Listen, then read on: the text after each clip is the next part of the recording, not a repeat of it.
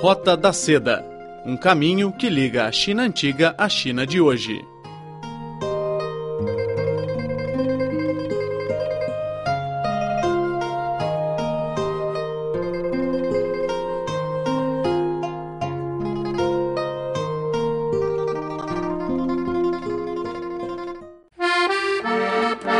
seja muito bem-vindo ao nosso programa Roda da Seda. Sou a Silvia Jin e ao meu lado, Catarina Camboias. E falamos diretamente de Beijing. No programa de hoje você vai aprender como falar em chinês, uma dança super popular na China.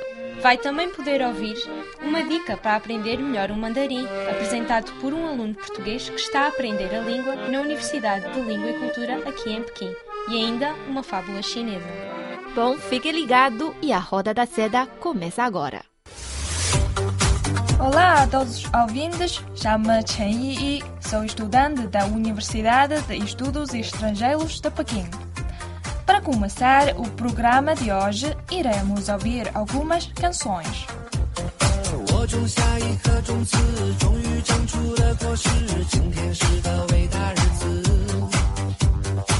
我种下一颗种子，终于长出了果实。今天是个伟大日子。摘下星星送给你，摘下月亮送给你，让它每天为你升起。点上蜡烛，燃烧自己，只为照亮你。把我一切都献给你，只要你欢喜。你让我每个明天都。Quando andamos nas ruas, nos parques de Pequim ou noutras cidades chinesas, podemos encontrar frequentemente essas canções populares com ritmos fortes. Ao mesmo tempo, descobrimos que um grupo de pessoas está a dançar ao ritmo da música. Em chinês, essa forma de dança é chamada de Guangchangwu, que pode ser traduzida para português como dança de praças. Mas afinal, o que é Guangchangwu? Você sabe? Na verdade, minha avó dança todos os dias.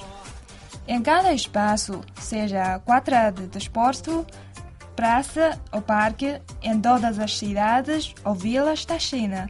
Lá estão os clubes, muitas vezes com professores voluntários liderando o clube, através de muitos tipos de danças. Por exemplo, danças folclóricas do Tibete e de Xinjiang, valsas, aeróbica, etc. Quem participa nesta atividade são principalmente as mulheres idosas ou de meia idade. Os dançarinos são amadores em vez de profissionais. Eles dançam quase todas as manhãs ou noites, durante os 365 dias do ano. Atualmente, Guangchangwu é uma forma importante para as pessoas idosas na China se divertirem, fazer amigos e praticar exercício físico. Além disso, dançar em grupo nos espaços públicos parece oferecer um espetáculo para os transeuntes. Por isso, as pessoas mostram o seu entusiasmo e alegria através da dança de praças. Quando dançam, os participantes parecem voltar aos tempos da juventude. A alegria da dança atrai cada vez mais pessoas a participar nesta atividade. Se prestar atenção a Guangchangwu, podemos perceber algumas das suas características específicas. Vamos ver.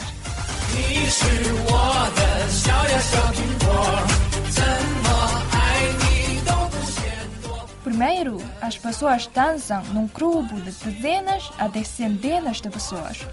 Podemos dizer que não há grupo, não há Guangchangwu.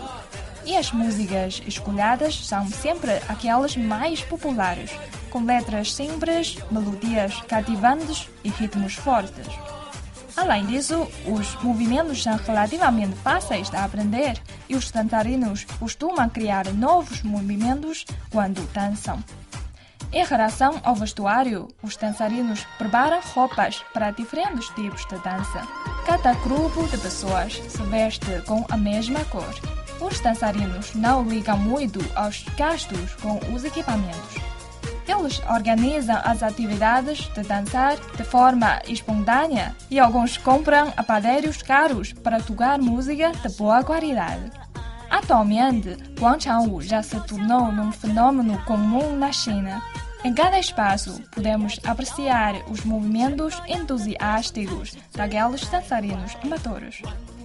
À medida que cada vez mais pessoas dançam, os idosos chineses nos territórios estrangeiros também começam a praticar essa interessante atividade. Em muitas cidades, tais como em Paris, Moscou, Boston e São Francisco, podemos ver e ouvir Guangchangwu. No entanto, Guangchangwu tem causado muitas polêmicas. Esses dançarinos colocam o som da música bem alto, incomodando os residentes que moram por perto. O som da música é posto bem alto, em grande parte porque os participantes são quase sempre idosos, não conseguindo ouvir caso o som da música esteja baixo. Além disso, para fazer com que todos ouçam a música num espaço grande, também é necessário que o som esteja alto. No entanto, para os dançarinos, a música é melodia, mas para outros que não dançam, a música é ruído. Há várias reclamações e até brigas com os dançarinos. Atualmente, esta questão ainda existe. Então, como se resolve a questão? Alguns dançarinos baixam o som da música e outros usam fones de Bluetooth para ouvir as músicas. Atualmente, Guangchangwu é aceito por cada vez mais pessoas. Então, você gosta de Guangchangwu?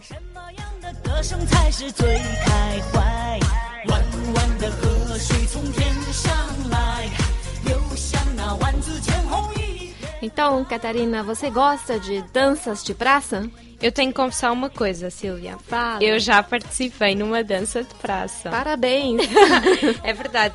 Uh, fui convidada por um grupo uhum. uh, de idosos chineses que convidaram a participar. Até me deram acessórios. ah, pois é, tive direito a acessórios.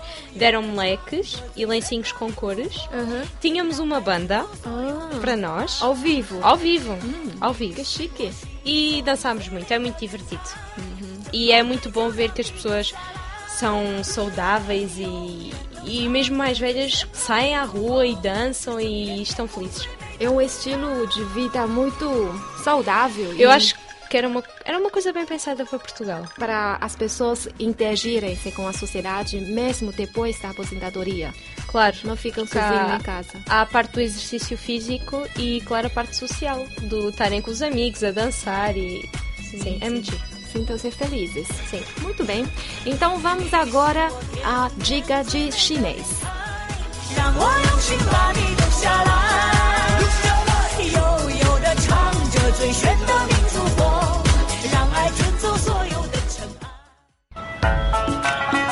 Ni 忙什么呢？你可以便宜一点儿。你去了吗？多少钱？你去哪儿？Fale chinês. Fique, ouça e aprenda o chinês da China.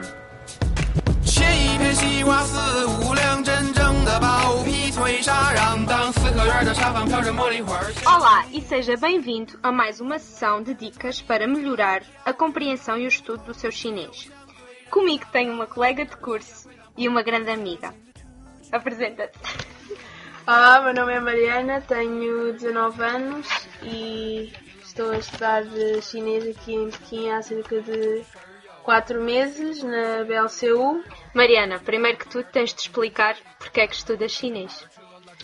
Estudo chinês porque hum, sempre gostei de línguas e achei o chinês uma língua interessante antes de iniciar o curso Fiz uma mini formação no IPL, a nossa Universidade de Leiria, e achei a língua interessante e, e claro, depois eh, a vertente económica, porque a China, a China é cada vez mais uma potência emergente e acho que é uma mais-valia no meu futuro mesmo que, que acabe por tirar outro curso, acho que dá sempre jeito de saber outra língua, especialmente esta. E o que é que te chamou sempre mais a atenção no chinês? A parte da língua ou a parte da cultura? Acho que mais a língua, porque antes de, antes de fazer a formação, sinceramente acho que nunca liguei muito às culturas asiáticas, nem nunca soube muito acerca de, eh, de, deste lado do mundo. Um, foi, foi mais a língua, mas, mas estou a gostar de aprender agora que estou aqui em Pequim. E o que achas da cultura? Em, em comparação com a nossa, principalmente. muito diferente, definitivamente. Devo dizer que, que é um choque, realmente é um choque cultural. Acho que em quase todos os aspectos, desde a maneira de ser das pessoas, à comida, a tudo, à língua. E realmente é preciso uma grande adaptação e uma, ter uma mente aberta para, para se conseguir viver aqui, mas apesar do choque inicial, tenho conseguido adaptar bem, penso eu. Bom, e agora estamos aqui a viver em Pequim. Gostas de viver em Pequim? Uh, acho que tem os lados positivos e negativos. Acho que há certos dias que é mais difícil por causa da saudade da família e de casa, mas há, há certas coisas que me agradam. A, a cidade onde, onde há tantas coisas para fazer, tanto para ver, para visitar, tanto cultural, eh, por exemplo, os templos todos, eh, o Palácio de Verão. Qual foi o sítio que mais gostaste até agora de ir em Pequim?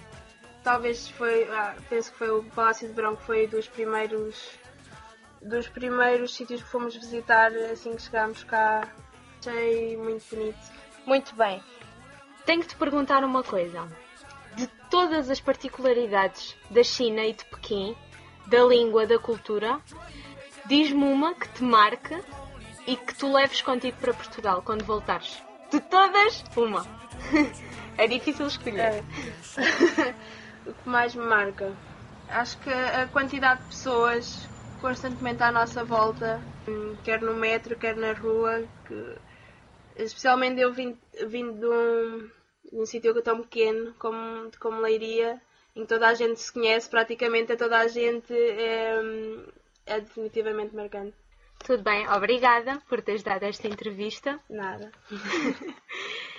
Ficamos por aqui até à próxima semana.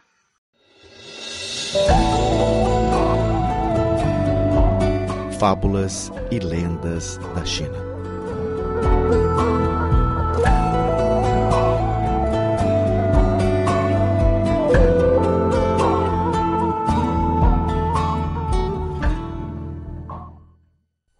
Pan Sculpe Fênix. Havia um carpinteiro perito e habilidoso na antiguidade chinesa que se chamava Lu Pan. Ele era considerado como o fundador dos merceneiros chineses. Um dia, Lu Pan estava esculpindo uma fênix e, ao seu redor, um grupo de pessoas estava contemplando o processo. Naquela hora, a futura obra ainda estava no seu estado embrionário, sem ter crista nem garras, tampouco asas bonitas. Então, as pessoas ao seu redor começaram a comentar e a dar opiniões. Um homem idoso, que se encontrava atrás de Lupin, desprezou e apontou para a fênix sem asas, dizendo: Que feio o trabalho! Parece uma águia branca. Um rapaz ao seu lado, que estava bastante curioso, tocou na cabeça da fênix sem crista e disse bem alto: É apenas um pelicano muito feio.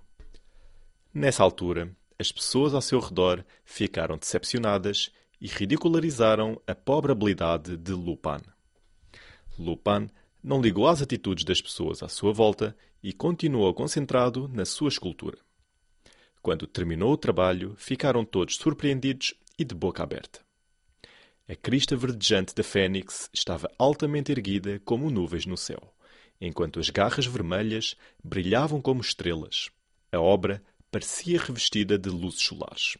As suas plumas sofisticadamente esculpidas emitiam brilhos coloridos, e as duas asas flexíveis assemelhavam-se a um arco-íris. Quando Lupin fez o último acabamento e pintou a obra, a fênix subiu de repente para o alto, voando para cima e para baixo da viga sem aterrar. Desta vez, as pessoas, surpreendidas, começaram a elogiar a magia da fênix e louvaram a alta tecnologia de Lupin. Quando Lupin ainda não tinha terminado sua obra, as pessoas criticaram a partir daquilo que viram do seu próprio ângulo e chegaram a uma conclusão errada. Mesmo assim, Lupin não foi influenciado pelas sátiras e acabou por mostrar o seu grande talento e habilidade. O caminho para o sucesso é sempre sinuoso e repleto de dificuldades. Haverá sempre pessoas à sua volta que o criticam e ridicularizam. Só quando você persistir na sua fé e permanecer não influenciado por outros, poderá alcançar finalmente o sucesso.